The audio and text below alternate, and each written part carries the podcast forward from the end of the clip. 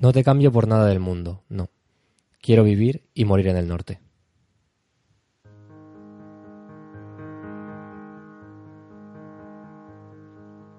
Bienvenidos a Lugares y Ondas, un podcast que regresa el primer miércoles de cada mes, esta vez sí, esta vez ha sido el primer miércoles de agosto como prometimos, con el objetivo de conocer otros lugares del mundo, acercándonos a su cultura, historia y costumbres. Soy Gonzalo Cuelliga y os doy la bienvenida a este programa, en el que nos acercaremos a Suecia.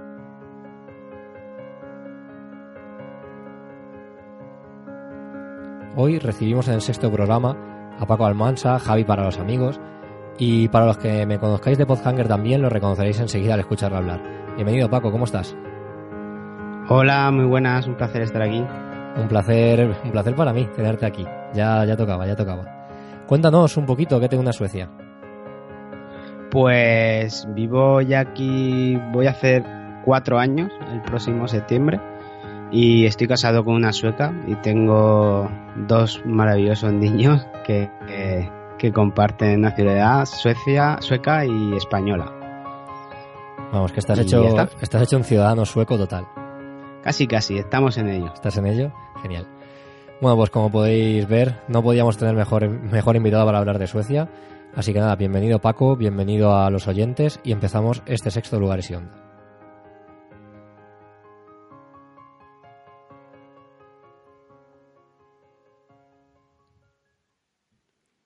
Suecia, oficialmente Reino de Suecia, es un país escandinavo de Europa del Norte que forma parte de la Unión Europea. Limita al norte con Noruega y Finlandia, al este con Finlandia y el Golfo de Bosnia, al sur con el Mar Báltico y al oeste con el Mar del Norte y Noruega. Tiene fronteras terrestres con Noruega y Finlandia y está conectada a Dinamarca por el puente de Oresund. Su ciudad más poblada es Estocolmo, que es también su capital. El idioma oficial es el sueco, aunque en inglés nos podemos entender bastante bien en gran parte del país. Paco, por romper el hielo, tema del idioma, ¿cómo lo llevas? Pues para serte sincero, bastante mal. Y, pero bueno, eh, estamos luchando, no me rindo y intento cada día hablar un poco más y, la verdad es que es un idioma bastante difícil y a todo el que viene aquí le cuesta bastante aprenderlo. Eh, bueno, pero tengo entendido que hay ciertas facilidades, ¿no? Que el, como que el gobierno ayuda a la gente. Sí, la verdad es que a los que venimos aquí tenemos mucha suerte porque eh, existen las clases del SFI, que es Svenska for Invandrare, que es unas clases de sueco gratuitos, eh, subvencionados por el gobierno y que, y que se, son para, para todos los, los, extranjeros que quieren integrarse en la sociedad hablando, hablando sueco y aprendiendo el idioma. Y bueno, eh, entiendo que esto lo hace el, bueno, el gobierno sueco ya no solo por, porque está bien el hecho de tener ayudas sociales, sino también porque les interesa el hecho de que la gente que vaya a pasar varios años allí se sienta lo más cómodo posible y que permanezca allí ¿no? a lo largo del tiempo. Al final Suecia es un país que no está demasiado poblado por, condiciones climáticas. Imagino que lo que pretenden es ponértelo lo más fácil posible. No sé si hay algún tipo de idea con respecto a esto o, cómo funciona. Sí, claro, el hecho de que les interese que la gente aprenda sueco eh, es porque es una, la mejor manera de que, de que se integren en la sociedad sueca y que se adapten a su cultura y a sus tradiciones. Entonces, mm, realmente a los suecos les interesa que se queden y es una, es una de las mejores maneras que, se puede hacer. Ah, estupendo. Está bien llegar a un país nuevo en el que sabes que vas a ser bienvenido. Luego he comentado también que se llama oficialmente Reino de Suecia. Y mm. bueno, ahí ya quedan pocas monarquías en Europa. España, por ejemplo, es una de ellas, Reino Unido es otra y Suecia también lo está. ¿Qué papel juega la monarquía? ¿Es, ¿Es algo relevante de verdad? ¿Es simplemente diplomático como en España? ¿Cómo funciona? Sí, al igual que España es una monarquía parlamentaria y vamos, el papel que hacen es exactamente el mismo, es diplomático. Mm, no, no, no influyen nada en el gobierno, simplemente pues eso, en diplomacia con otros países y, también pues, pues en el mismo país. Y bueno, pues tiene el rey que se llama Carl Gustav y, y la reina que se llama Silvia Renate, que es alemana, con descendencia brasileña por parte de madre. Mira tú, ¿por dónde? Vaya, sí, sí. Sí, y la heredera de la corona, que es su hija, que es la princesa Victoria. Es, eh, por curiosidad, ¿eh? esto no, no, está, no está hablado en el guion antes, y, pero me da curiosidad. ¿Es heredera porque es hija única o porque las leyes suecas ya permiten esto? Porque en España están mirando a ver si se cambia esto para que la heredera sea la hija del rey, claro. No, es porque las leyes suecas permiten esto, claro. Bueno, tienen más hijos y, creo que entre ellos un varón. O sea que en, este aspecto están bastante más avanzados. Luego nos meteremos en cómo Suecia está bastante más avanzada y yo creo que voy a contar un poquito de historia que va a enseñar por qué. Por qué Suecia socialmente va un paso por delante de, muchos otros países de Europa. Entonces, eh, la historia de Suecia abarca más de 10.000 años, comienza después del último periodo glacial, cuando los colonizadores llegaron del este y del sur a la parte norte del país. La agricultura se introdujo durante la Edad de Piedra.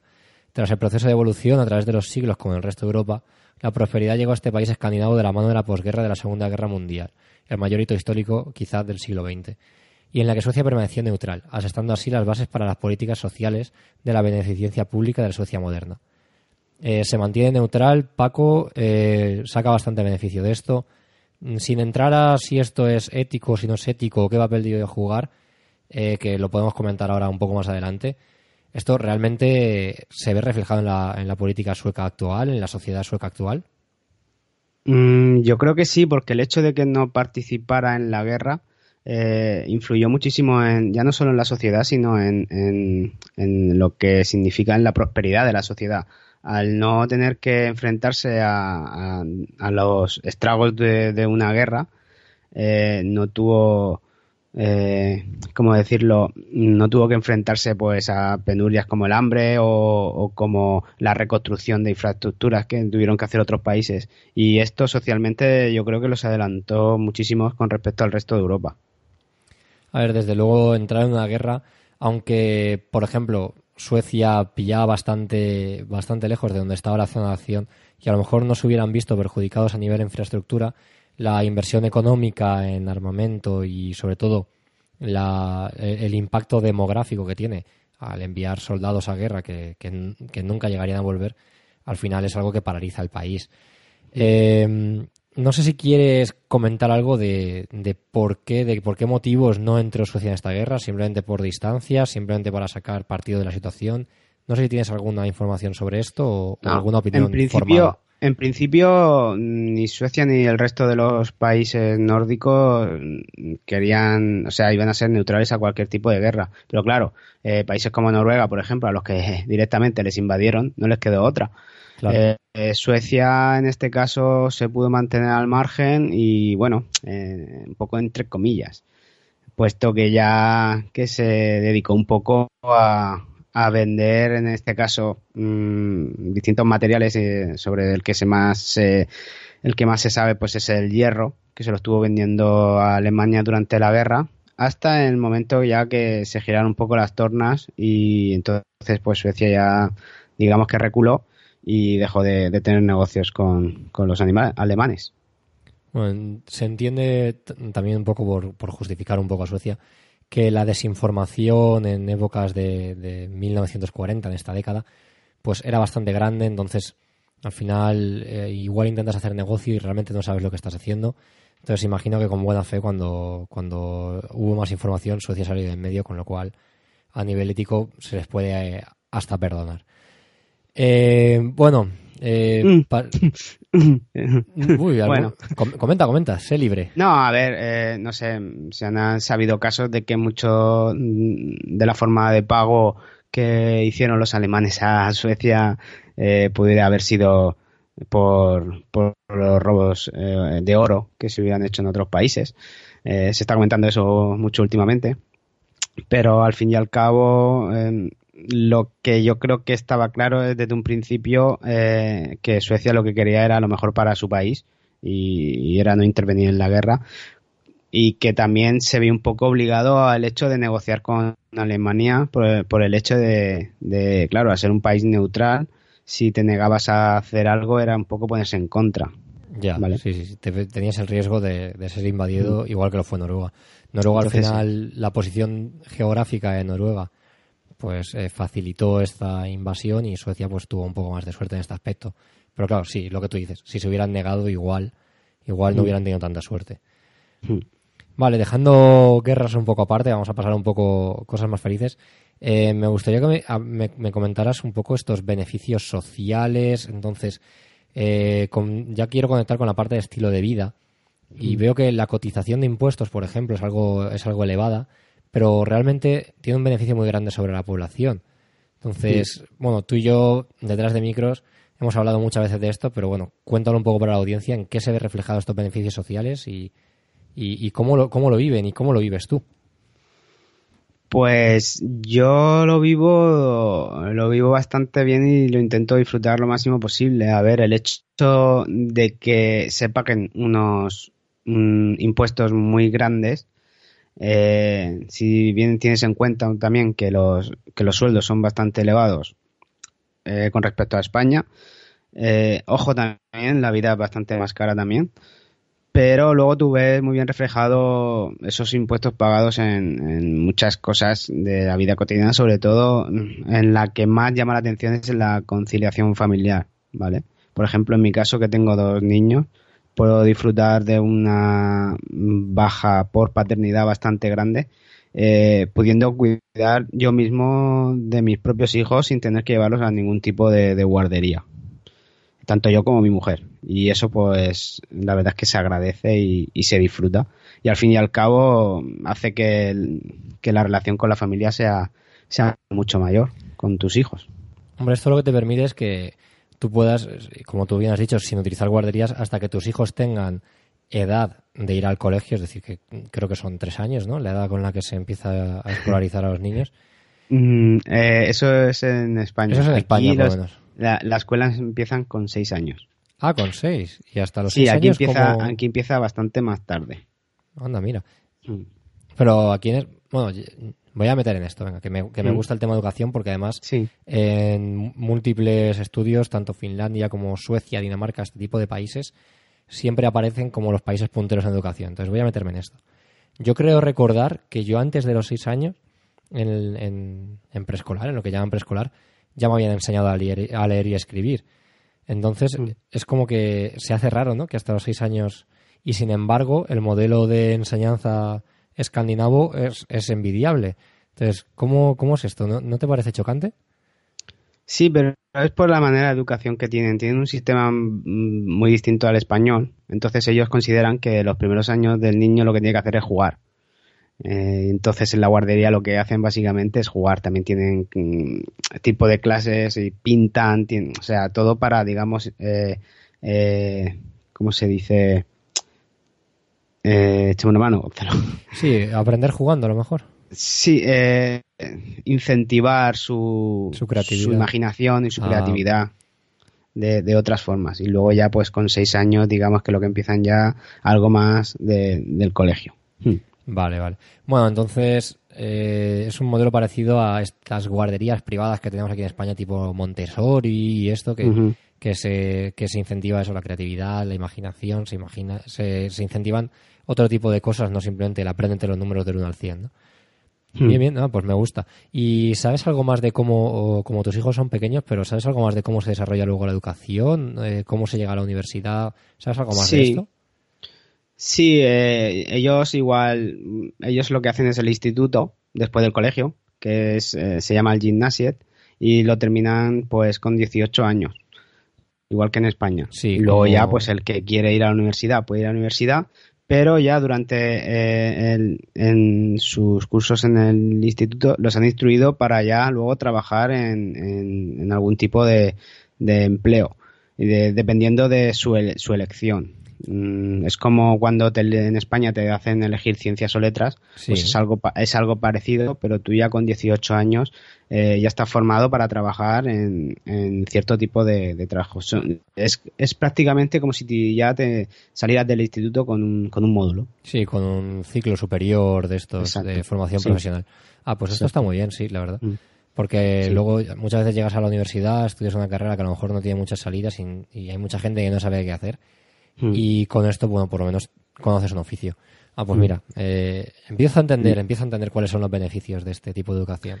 Bueno, el beneficio más claro es que la educación es totalmente gratuita.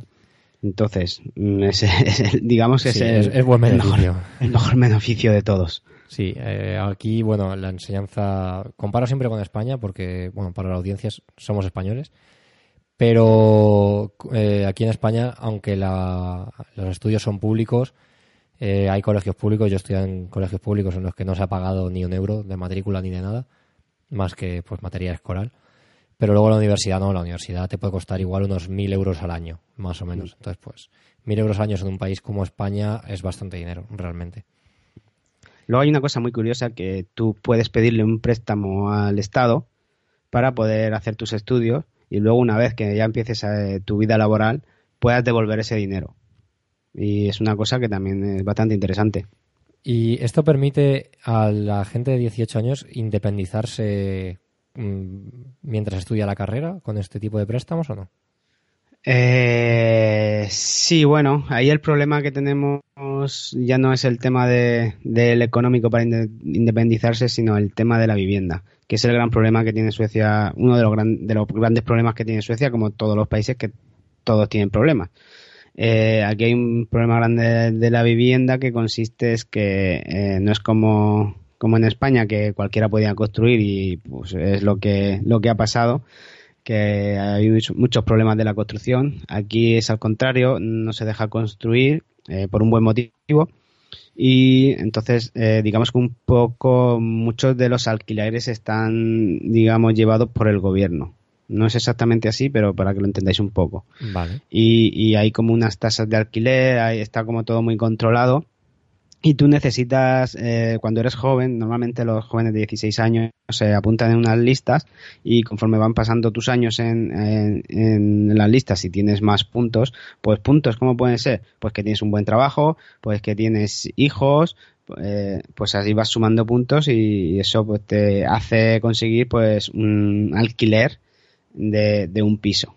¿vale? Ese alquiler eh, mm, se puede ir pasando de unos a otros que ya serían mm, de segunda mano o alquileres de tercera mano, que, pero vamos, eh, lo bueno es que si tú tienes un alquiler de una mano, de primera mano, perdona, eh, tú puedes tener casa siempre pagando ese alquiler, pero que la puedes tener de por vida.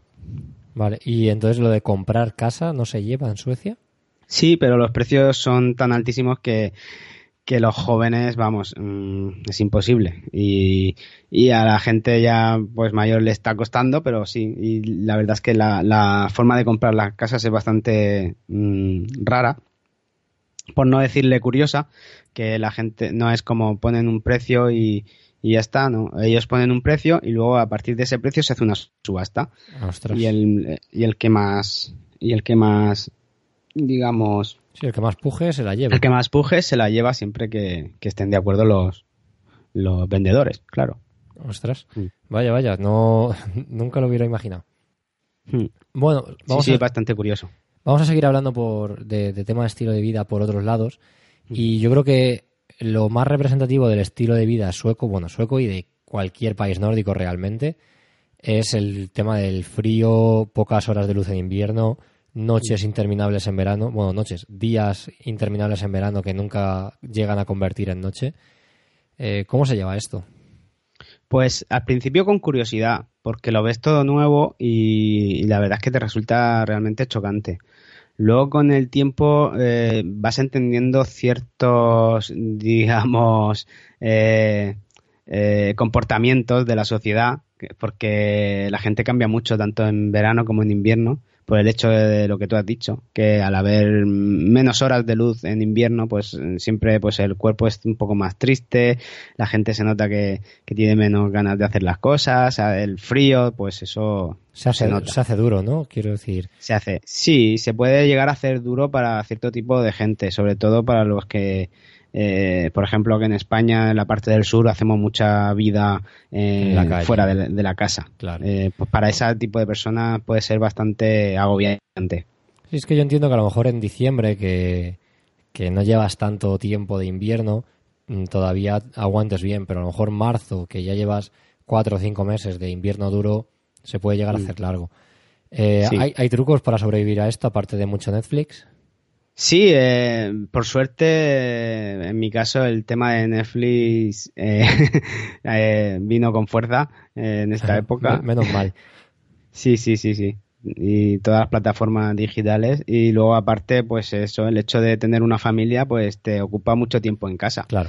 Que también, también está bien, también hace bueno. Vamos, que salvo que seas eh, soltero y veinteañero, eh, tampoco, eh, tampoco se nota tanto ese, ese estilo de vida. Mm, No, mm, realmente a las personas que nos recomendaría es a ese, a ese, a ese grupo que has dicho tú, por el hecho de, de salir Claro. y de, de, no sé, eh, en España eh, mucho mejor ese, ese, ese cierto tiempo, pero luego ya en, en hacer una familia, la verdad es que, por ejemplo, en mi caso ha funcionado muy bien. Bueno, pues, joder, me- bueno, eh, te iba a decir, me alegro mucho por ti, pero es que hablamos todas las semanas, entonces no es algo que, es algo que ya sabes. Mm. Y luego el tema de, de hacer amigos, de con los suecos, con, con, o con otros, eh, con Mm. gente extranjera también. A ver, ¿Son sociables? eh, es bastante complicado porque los suecos eh, son muy amables, son personas muy educadas, pero a la hora de hacerse amigos, ellos ya tienen su propio grupo creado desde, pues, a lo mejor desde la infancia, y es muy difícil entrar allí. Siempre se dice que cuando realmente eh, conoces a un sueco y un, sue- y un sueco es tu amigo, eh, es un, un amigo para siempre y es un buen amigo. Pero es muy difícil hacerse un amigo sueco. Tú, tú como yo, que hemos vivido en distintas ciudades, pues al fin y al cabo siempre has hecho, o sea, en España me refiero, siempre has hecho grupos de gente por donde has pasado, ¿verdad? Sí. grupos de amigos. Eh, en cambio aquí es mucho más complicado por ese, por ese motivo que te he dicho. Pero luego mm, tengo la suerte de que hay una gran comunidad de españoles y la verdad es que he conocido gente muy maja, eh, españoles y realmente no, no es, un, es un gran problema. Eso. Lo malo es el- por el hecho de practicar el sueco. Claro, eh, yo creo que además si el idioma en sí es difícil y, y tu vida social, mm, más allá de tu familia, pues la practicas eh, con españoles, pues el, el tema del sueco pues no es fácil. Sí, porque solo en el trabajo y no siempre lo necesitas, pues es, es más, más complicado el aprenderlo, sí. Bueno, el caso es que, eh, aunque sea complicado con los suecos, algún amigo sueco tendrás, me imagino, y, y con los grupos de españoles, el caso es que se te ve feliz por allí. Y, sí. y entiendo que eso, que para formar una familia, por lo que has dicho, recomiendas claramente el vivir en Suecia. Hmm. Eh, vamos a pasar al tema, yo creo que va a ser el tema principal del, del programa, que es el tema de la naturaleza. Entonces, yo creo que cuando el tiempo lo permite, lo mejor que se puede hacer es disfrutar de esta naturaleza tan maravillosa, tan maravillosa que tenéis, con estos bosques, estas grandes esplanadas verdes, que claro, como mm, nieva durante el invierno, llueve, al final eso convierte, se convierte en verde y, y tiene que ser una preciosidad. La verdad es que no he ido nunca a Suecia, pero, pero es, es lo que se me viene a la mente. Sí, exactamente. Yo creo que es el gran, pu- el gran punto que tiene, que tiene este país, porque ya independientemente de que vivas en, en un pueblo o, en una gran ciudad, eh, siempre cuentas con esas partes de bosque que se mezclan con la ciudad y siempre está todo rodeado de bosque por donde vayas y cualquier persona puede hacer la naturaleza sin necesidad de recorrer muchos kilómetros, ¿vale? Eh, y pues, pues eso, puedes hacer lo que quieras en, en los bosques, cualquier tipo de deporte, eh, hay in- inmensidad de lagos donde puedes practicar pues pesca, ya sea eh, canoa, puedes irte de acampada, barbacoa, todo lo que tenga que ver con naturaleza, puedes hacerlo. Eso sí, menos montañismo, porque Suecia, mm, sobre todo en la parte donde yo vivo, que es el sur, no, no, no hay montañas. O sea que es la única pega que puede faltar en lo que a naturaleza se refiere. ¿En qué épocas del año, todas estas actividades, pues sobre todo la canoa, todas estas actividades deportivas o la barbacoa, de, o de, de estar en la calle, de estar en el, bueno, de la calle no, en el bosque, en el campo, en, en una pradera, ¿en- ¿entre qué meses se pueden hacer? Claro, porque me vuelvo a repetir sobre lo mismo, pero no debe ser muy fácil hacer una barbacoa a 20 grados bajo cero. Pues no te creas, ¿eh? Yo creo que son las que mejor, eh, mejor sientan, porque lo bueno de las barbacoas en invierno es que no tienes peligro de que puedas provocar un incendio. No, eso no, claro. Y, y quieras que no, pues hacer una, un fuego eh, a menos 5 o 6 grados, pues también se agradece. Y quiera- quieras que no, pues siempre, siempre es interesante hacer vida fuera de casa y no hay que ponerle pegas de frío. O sea, hay ropa muy preparada ahora mismo que, que te hace luchar contra el frío y es cuestión un poco de acostumbrarse y, y vamos, al fin y al cabo te aclimatas y yo creo que el ser humano somos eh, el único animal que, que nos adaptamos a cualquier tipo de, sí, de la verdad clima. es que sí. Hombre, al, al poder utilizar diferentes ropas que otros animales no pueden. Eh, Yo, bueno, me has mandado muchas veces fotos, pues tú con tus hijos mm, tirándote por una ladera, bueno, tirándote en el buen sentido de la palabra, es decir, a la ladera en la que no te puedes matar ni nada. Hmm. Eh, fotos en las que a lo mejor te aparecen eh, un ciervo al lado de tu casa. sí. O sea, tú es que vives cerca del bosque, ¿no? Sí, yo vivo en un pueblo, yo siempre he sido un, digamos, un animal de pueblo.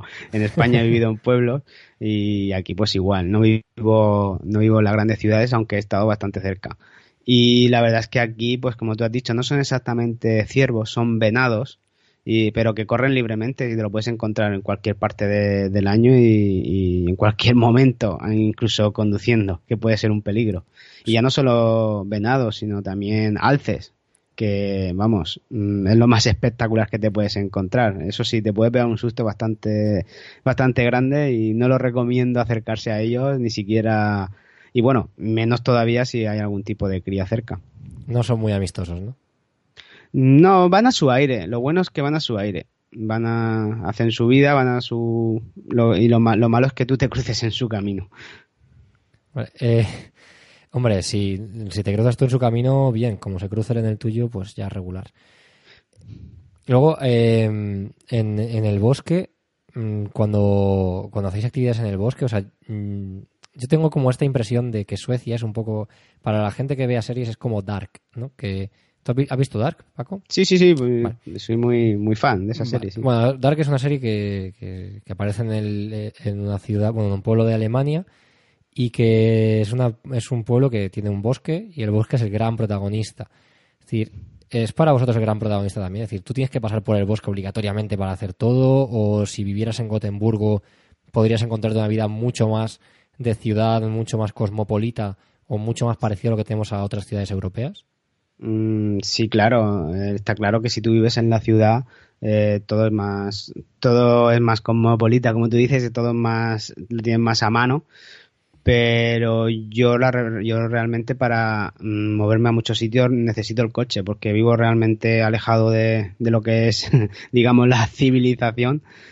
Pero vamos, mm, estoy súper encantado porque me encanta, lo que más me encanta es pasear por el bosque y aquí lo tengo, ah, tengo el bosque a, metro y medio, como aquel que dice. Sí, porque después de mi casa ya viene el bosque. Vives en primera línea de bosque. sí, sí, exactamente. y no lo cambio por nada, la verdad. Vale. Eh, vamos a cerrar este capítulo de naturaleza. La verdad es que se me quedan muchas cosas pendientes por preguntarte, pero me las estoy guardando un poco para el final, porque el final siempre es este apartado de sitios a visitar, de recomendaciones que le pedimos al invitado de cuando vayamos a Suecia. De hecho, ya sabes que la intención es ir a Suecia de cara a la próxima primavera. Mm. Y bueno, pues me va a servir como recomendaciones para mí, recomendaciones para el público y sobre todo todas estas cosas que te quiero preguntar y quiero que cuentes, me las guardo para el final. Eh, me estoy reservando lo mejor. Vamos a ir un poco, vamos a cambiar un poco de tercio en cuanto a, la temática. Vamos a hablar de cultura, de la cultura sueca. Y es que lo primero que se me viene a la mente son las tradiciones. ¿Qué, es, qué se celebra allí? O sea, ¿qué, ¿qué excusas tenéis allí los suecos, o suecos entre comillas, para juntaros, celebrar, mm, se celebra la Navidad, tenéis, bueno, ya me lo has confirmado un poco antes fuera de micro, unas hogueras de San Juan. Cuéntame. Mm. Sí, para que veas que en muchos aspectos somos bastante parecidos, pues aquí se celebra el Midsummer, que es eh, lo que nosotros conocemos como la noche de San Juan. Pues se celebra totalmente distinto, pero vamos, que se celebra en la misma época. Eh, todo hay que decir que este es un país que, aunque hay mucha diversidad de religión, mm, su mayoritariamente es, un, país ateo, pero tiene una religión principal que es la católica luterana. Esto implica que muchos santos, pues, o sea, los santos, ellos no veneran a los santos, ¿vale? Y entonces, pues muchas festividades como nosotros tenemos, pues ellos no las tienen. Pero, por ejemplo, como el Midsummer, que se celebra en San Juan, que es realmente lo que se celebra es el solsticio de verano. Y ellos pues lo que hacen es juntarse, eh, ponen un, un palo, que es como una especie de cruz, pero en la parte de arriba es un círculo. Y lo que hace la gente pues se acerca alrededor del palo, hacen un, corro y empiezan a cantar canciones típicas y, de, ellos y, Ah, pues eso y vamos. sí que es muy mm. típico. en hogueras de Alicante, en las fiestas de Alicante se hace exactamente lo mismo, solo que con un, un monumento eh, un monumento artístico.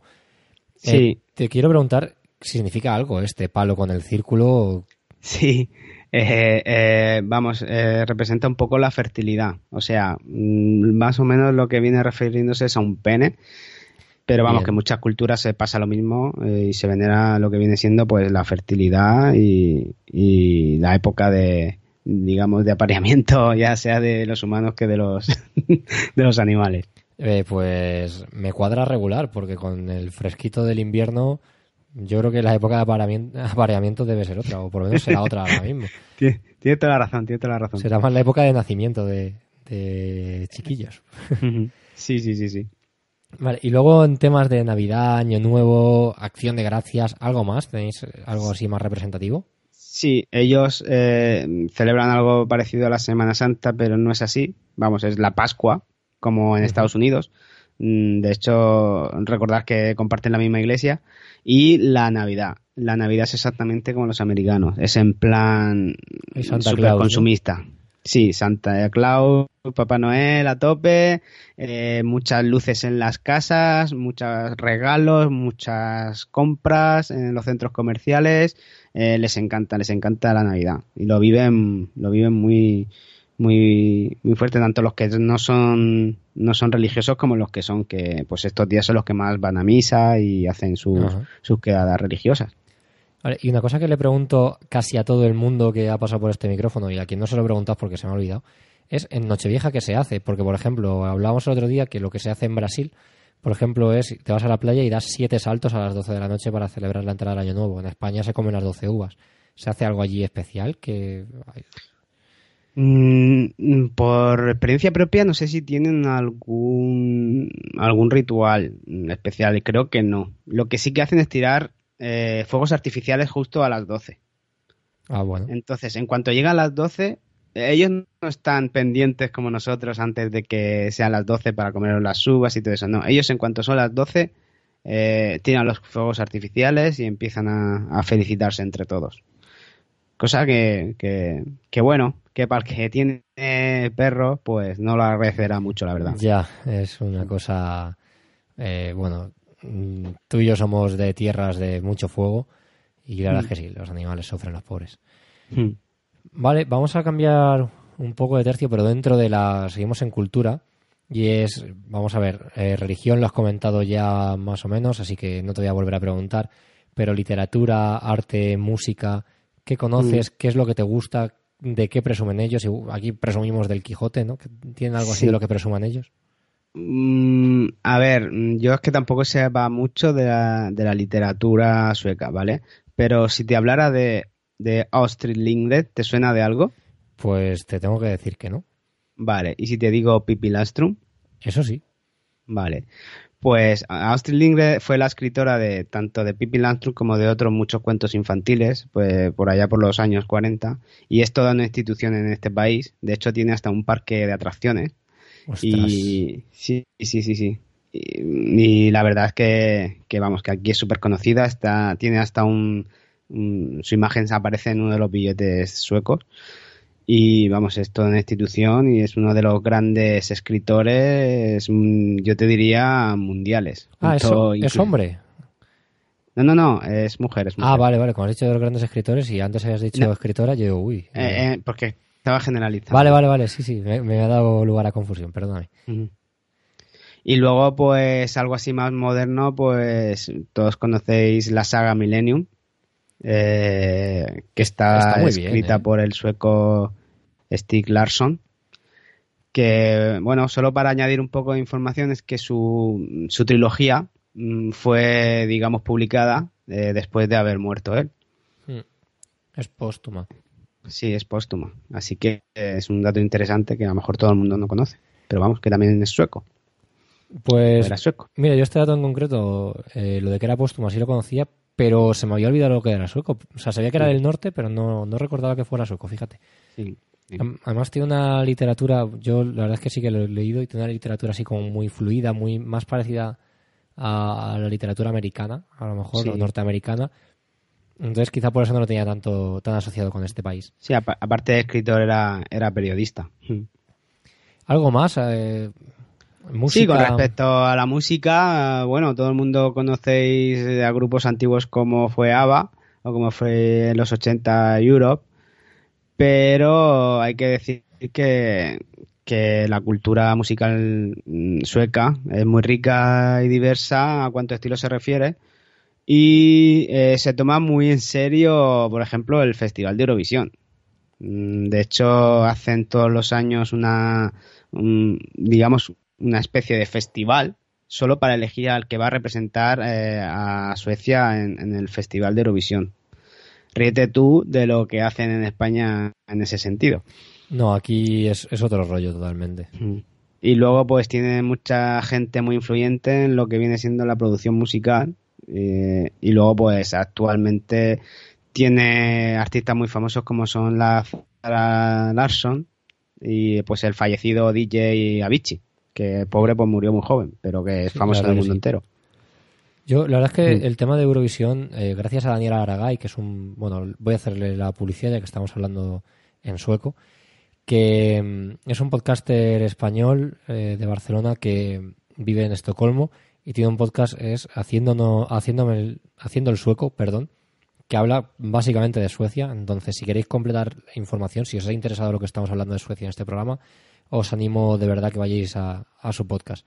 Y la verdad es que lo, lo, sigo en redes sociales y sí que cuando ha sido Eurovisión, tanto este año como el pasado, él ha estado como muy encima, siguiéndolo, no solo porque a él le guste, porque él eh, ha estado eh, siempre muy involucrado con estos temas, sino porque además en Suecia sí que sigue de forma muy especial, con lo cual sí que es verdad esto que comentas, Paco, que, que le dan otro punto de vista. Hmm. Yo suecas conozco The Hives, que no sé si los conoces. Ni idea. No, es un grupo así como de rock indie, la verdad es que me gustan bastante. O eh, Swedish, House Mafia. Sí. Que estos sí, que son, fueron un poco más. Sí, eh, mm, más famosos. Uno de los DJs es muy famoso también en el mundo entero. Hmm. Y luego, aunque no me enorgullece, pero yo recuerdo a Roxette. Sí, por supuesto, sí. De, también. De los, de, finales de los 80, principios de los 90. Sí, no, ya te digo, no me enorgullece recordar a Roxette, pero sí, eh, es algo que me viene a la mente. Que, es el grupo preferido de Julio. Eh, sí, es verdad. Repaso en serio. Es verdad, es verdad. Por un momento pensaba que es Julio y luego he pensado, ah, vale, pues, pues sí, es verdad. Y además lo he dicho en varios programas, o sea que. Pues nada, un, salido, un saludo para Julio y para Repaso en serie. Vale, pues vamos a cerrar la parte cultural con la mejor parte de la cultura de un país, que yo creo que es su gastronomía, o por lo menos una de las partes que más disfruto yo. Eh, ¿Se bebe, se come en Suecia? ¿Cómo, cómo está allí esto? A ver, he escuchado muchas cosas muy buenas y muy malas. Sí, a ver, se puede beber y comer muy bien en Suecia. Eso sí, eh, te vas a dejar muchísimo dinero. Porque mm, digamos que es muy caro. Bueno, voy a empezar por la bebida. ¿Vale?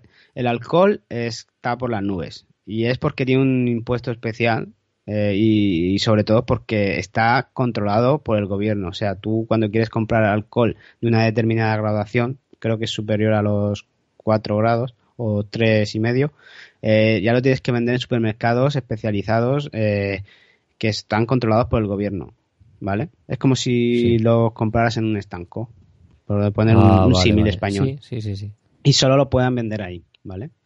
Y luego ya pues el tema de la gastronomía, a ver, vengo de posiblemente uno de los países más ricos en este sentido y Suecia, pues yo creo que mm, tiene mucho que ver el tema climático, pues no pueden tener pues muchas de las, de por ejemplo, las frutas o verduras que podemos tener en España y bueno, el tema de la carne, dependiendo de la zona, puedes encontrar algo bueno, pero vamos, que no es uno de sus fuertes la, el tema de la gastronomía sueca. Eso sí, te puedo decir que se puede comer muy bien, pero te cuesta muchísimo dinero. ¿Y el pescado? Porque tengo entendido que en las aguas frías del norte, el salmón, por ejemplo, tiene una carne muy, muy hmm. buena. Sí, sí, sí.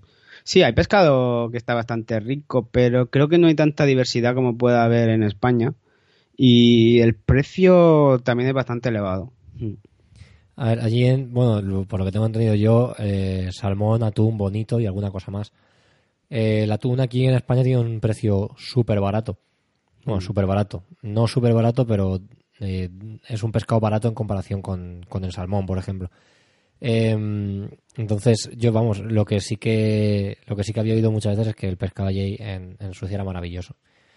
¿Algún postre, algún dulce, algo así tradicional que digas Sí, esto es súper a mí, típico? en ese, en ese, en ese sentido sí, en ese sentido tiene, tiene mucha variedad y, y a mí me gusta mucho. Hay uno muy famoso que es el canel bular, que realmente es como un, como un rollito de, de canela que, que a mí me encanta mucho y, y está muy bueno. Pero vamos, que el tema de, de postres tiene muchos y, y muy variados, que no es uno de sus problemas. Eh, se me ha olvidado comentarte eh, Sí. antes en el tema del pescado que aquí eh, está el sustroming. ¿Qué No es sé eso? si lo has escuchado alguna No, vez. Nunca. Pues es el famoso arenque fermentado que, vamos, que huele fatal y es como si oliera a pescado podrido, que muchísima gente es que no se le puede ni acercar. De hecho, si alguna vez mm, os queréis buscarlo, algún tipo de, de vídeo en internet, buscar eh, arenque fermentado en sueco y veréis lo, lo que produce abrir un- una simple lata de eso. Pero eso luego la gente se lo come. Sí, sí, claro, es sea, está además bueno. lo consideran una- un manjar. Bueno, bueno, pues igual hay que probarlo cuando vayamos para allá, Paco. Bueno, Eh, va- lo dudo mucho. ¿No? Vale. Vale, bueno, pues por mi parte vamos a cerrar el tema gastronomía y ahora sí, vamos a lo mejor, eh, que es la parte de qué tenemos que visitar, qué tenemos que ver, si voy a hacer el turista, mm, tanto si voy cuatro días como si voy tres semanas. Eh, bueno, tú vives en Gotemburgo, luego la ciudad más conocida es Estocolmo por el hecho de ser la capital. Y además eh, tengo, tengo la certeza de que acabas de volver de, esta, Mm. de Estocolmo, con lo cual no tienes excusa para, para no hablar de ella. Mm. Entonces, mm, vamos a empezar primero por estas ciudades y luego ya hablamos de otras cosas. ¿Qué visitamos aquí? Empieza por donde quieras. Pues a ver, mm, pese a que vivo en Gotemburgo, yo mm, pienso que, mm, por ejemplo, Estocolmo es una ciudad más turística, que hay más cosas para ver. Eh, por ejemplo, en mi caso, a mí me gusta mucho el museo marítimo que hay allí, mm, que es una pasada. Se llama el Museo Vasa, ¿vale?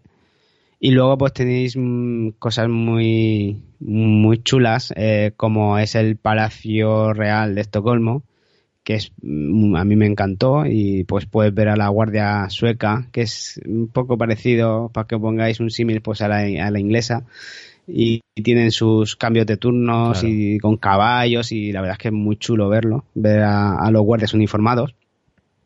Luego también podéis ver Gamla Stan, que digamos que es como el casco antiguo, que está lleno de tiendas, pero es muy muy bonito. Es un sitio que, que, que recomiendo muchísimo eh, visitar. ¿Es, Mm, es, medi- ¿Es medieval? Mm, no sabría decirte si es medieval, no sabría de qué, de qué época es. Es pero por, lo que, es por lo que he visto en fotos, básicamente. Sí, Tiene por lo Sí, menos sí, tiene sí, esta pinta de. Sí, es de la típica, la típica casco antiguo hecho de que tiene suelo de adoquines y, y- y edificios antiguos. Creo que, por lo que puedo leer por aquí, creo que son edificios del siglo XVII y siglo XVIII, ¿vale? Entonces un poco después, sí. Vale, y, vamos, ¿y Gotemburgo? recomendable. Gotemburgo, por ejemplo, es una ciudad más industrial. Mm, El hecho de que tenga uno de los puertos más grandes de, de, de, todo- de todos los países nórdicos, eh, y aparte de tener empresas tan famosas como la de Volvo, hacen que sea un, un- digamos, una ciudad más industrial que turística, pero también es muy joven en el sentido de que eh, hay mucha hay universidad muy importante y muchos ingenieros jóvenes eh, estudiando y lo que le hace que lo veo yo una sociedad bastante joven, lo que es la ciudad, ¿vale? Y luego ya para ver mm, si te gusta el bosque, te vas a hinchar, porque puedes estar... ¿Tú sabes ese dicho que decían que en España antiguamente una ardilla podía correr desde el sur Sí. hacia- hasta el norte sin, sin tocar el suelo? Aquí es literalmente cierto. Lo que pasa es que no creo que una ardilla aguante tanto. Pero tú puedes estar conduciendo horas y horas y horas y horas viendo bosque continuamente. Y cosa que, bueno, para mí es, es una pasada. Y luego, pues os recomiendo mucho la costa sueca, que está plagado de islas, mm, donde hay cierto tipo de islas que se pueden visitar, otras son, no es que sean privadas, pero viven gente, hay que hacer casas privadas, y muchas pues se pueden, se pueden visitar en unos barcos que son como más o menos si fueran autobuses, y es muy curioso esto y está muy chulo. La gente se hace cruceros por, por los fiordos noruegos, ¿no? Es como lo típico. ¿Hay algún crucero o algo así de este tipo por estas islas? Sí, eh, de hecho hay, hay cruceros que van al... porque Suecia solo tiene un fiordo y luego pues ya continúan por, por Noruega y, esa zona donde ya están todos. Pero eh, es una zona que tú puedes ir pues como cuando te vas a Tabarca, ¿vale? Que coges tu nevera y te vas a visitar la, vas y vuelves la isla de Tabarca. ¿Eh? Que puedes ir y volver en el mismo día. Sí, sí, sí, que puedes pasarte un, día yendo a una de estas islas y a pasar el día. Y la verdad es que es como un pueblo pequeñito y está muy chulo. Y hay miles, pues ya sea por la costa de Gotemburgo que por la, pues, la costa de, Estocolmo. Para quien no conozca Tabarca, es una isla que pertenece al Ayuntamiento de Alicante, eh, aunque realmente está más cerca de, Santa Pola, en bueno, comunidad valenciana. Y la verdad es que es un paraje natural muy bonito y está clasificado como, eh, como una zona de, exploración biomarina por su gran, mm. eh, por su gran fauna marina. Mm. Eh, esta barca aparte, perdona, mm. continúa. Sí, sí. Sí, otra zona a visitar, pues es claramente la zona del norte y sobre todo en invierno. Sí, me diréis, qué frío. Qué frío. Eh, si estamos hablando de, un, Hay sitios en el norte de Suecia que puede llegar hasta menos 40 grados en invierno, ¿vale? Pero eh, existe la posibilidad, mm, si hace buen tiempo y está despejado, de que veáis un fenómeno de la naturaleza muy bonito, que son las auroras boreales, que yo mm, no he tenido el placer de verlas todavía, pero espero algún día poder hacerlo y viajar hacia el norte y disfrutar de esa maravilla. Yo la verdad es que es una de las cosas que me encantaría ver. Es decir, no me quiero morir sin ver eso. Mm. Y bueno, espero que tú puedas, que puedas ir pronto, Paco, la verdad. Viviendo allí ya te toca. Sí. Aunque bueno, el frío la verdad es que lo hace, lo hace más complicado, pero bueno, eh, es una vez en la vida lo que hay que hacer.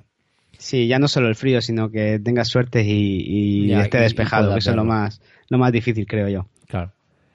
Luego, eh, no sé si nos hemos dejado por el camino, volviendo a Gotemburgo, que tiene una isla, ¿no? Dentro de la ciudad. Sí, es curioso porque eh, digamos que eh, parte de la ciudad es una isla que se llama Hisingen, que es una de las cuatro islas más grandes de, toda Suecia. Y es muy curioso porque, porque tú lo ves y, lo que parece es como si fuera un río que la está rodeando. Y parece que es solo una parte, y es una parte de, tierra, es una parte, digamos, dentro. Pero es que ese río, si lo sigues, va rodeando toda la isla. Y entonces lo que tú crees que es una parte más de la ciudad, no, es una isla que está pegada a la ciudad. Y tú puedes ir a la, y tú, pues, lo, que está separada esa ciudad de la, de la isla, pues está por puentes, incluso por, por carreteras subterráneas. Como la isla de Notre Dame en París. Sí, algo así. Pero a lo mejor un poco más grande. La isla de Notre Dame al final no mm, es, algo pequeña mm. y por lo que tú me cuentas debe ser algo bastante más espectacular. Sí, sí, sí. Sí, sí, eh, es la, ya te digo, la cuarta isla más grande de Suecia y tiene una superficie de 200 kilómetros cuadrados. Ostras, sí, desde luego más grande que Notre Dame, qué pasada. Sí, sí, sí. sí.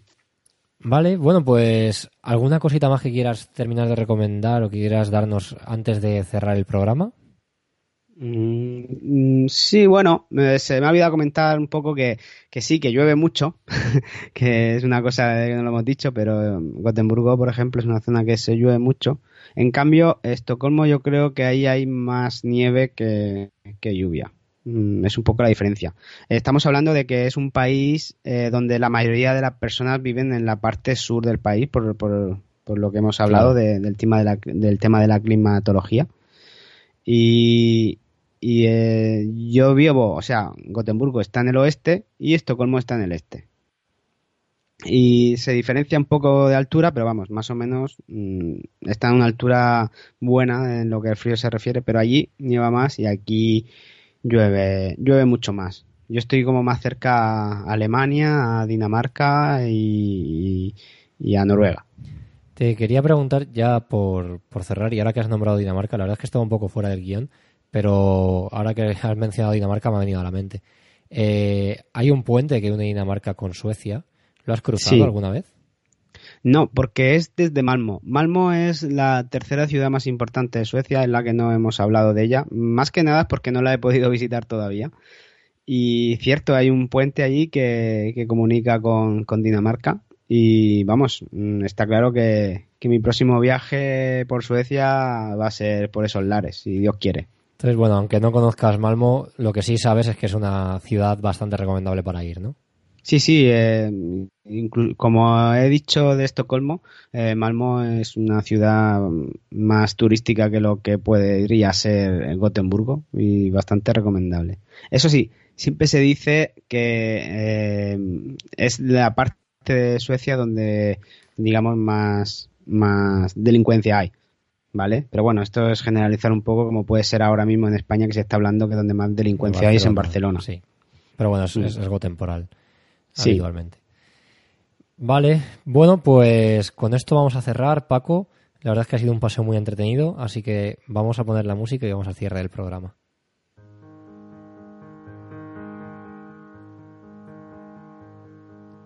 Hemos disfrutado del casco antiguo de Estocolmo.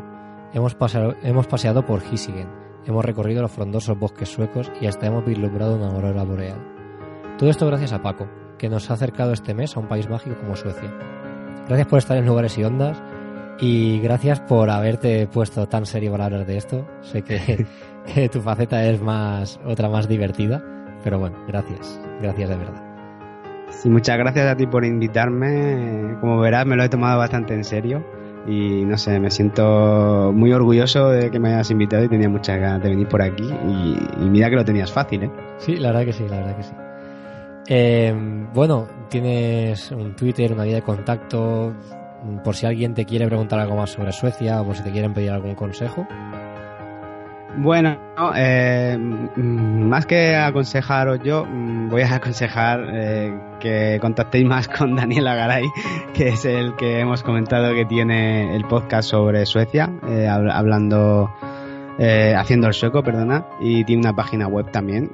Y yo creo que él es una de las personas indicadas que puede aclarar más cosas sobre Suecia. A mí me podéis encontrar en Podhanger, que es el programa que hago junto a Gonzalo y nuestra fantástica Rosa. Y si queréis saber algo más de nosotros, pues yo creo que deberíais escuchar nuestros programas, que están muy chulos. bueno, buena, buena publi ahí, sobre todo porque me repercute a mí en este caso. Y como tú has dicho, a la fantástica Rosa. Eh, en cualquier caso, si lo queréis trolear por Twitter, arroba almansica. Pero bueno, ya sabéis, es, amigo de Podhanger. Bueno, amigo, es, es una de las claves por la que Podhanger es cada día mejor. Así que nada. Paco, gracias de nuevo. Y a los que queréis contactar con nuestro podcast, las redes de contacto son lugaresyondas.com, arroba lugares y ondas en Twitter y yo, que soy Gonzalo Cuelliga, mi, mi nick de Twitter, o nick, nick, esto es muy viejo, ¿no, Paco, lo de nick? Bueno, arroba, arroba gcuelliga. Eh, gracias por acompañarnos en este sexto programa, esta sexta vez, hasta el primer miércoles de septiembre.